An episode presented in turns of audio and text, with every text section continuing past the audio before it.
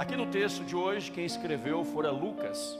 Lucas era o médico amado, Lucas, seguidor de Cristo, Lucas, discípulo do Senhor Jesus, chamado também para acompanhar e para ministrar, médico amado.